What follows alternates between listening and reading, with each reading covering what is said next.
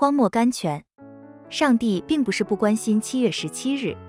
经文：我要安静，在我的居所观看。圣经以赛亚书十八章四节。你们记得亚述王西拿基利上来攻击犹大的那段故事吗？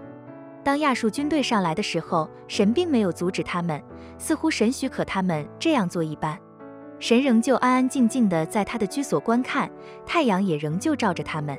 但是到了夜间，耶和华的使者击杀了全批傲慢的亚述军队，正如农夫的镰刀割剪树枝一般容易。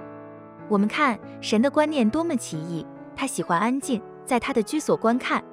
他的安静并不是默许，他的缄默并不是同意，他不过在等待他自己的时候罢了。在最合宜的时候，他要起来；在恶者的图谋正要成功的时候，他要起来，用灾祸毁灭他们。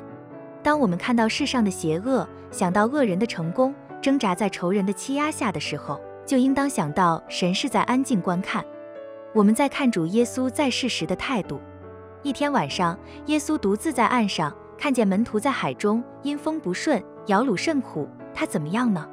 静静地望着拉萨路生病的时候，他明知道他所爱的人在伯大尼何等痛苦，但是他却不去，只等到拉萨路的病势一天沉重一天，死了，安放在坟墓里了，他才前去，为的是要等待最合宜的时间。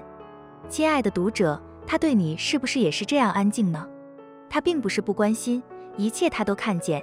他的手指正按在你的脉搏上，很留意的在数算起伏的次数，在他看为最恰当的时候，他就要起来拯救你。《易字日成报》Daily Devotional Commentary。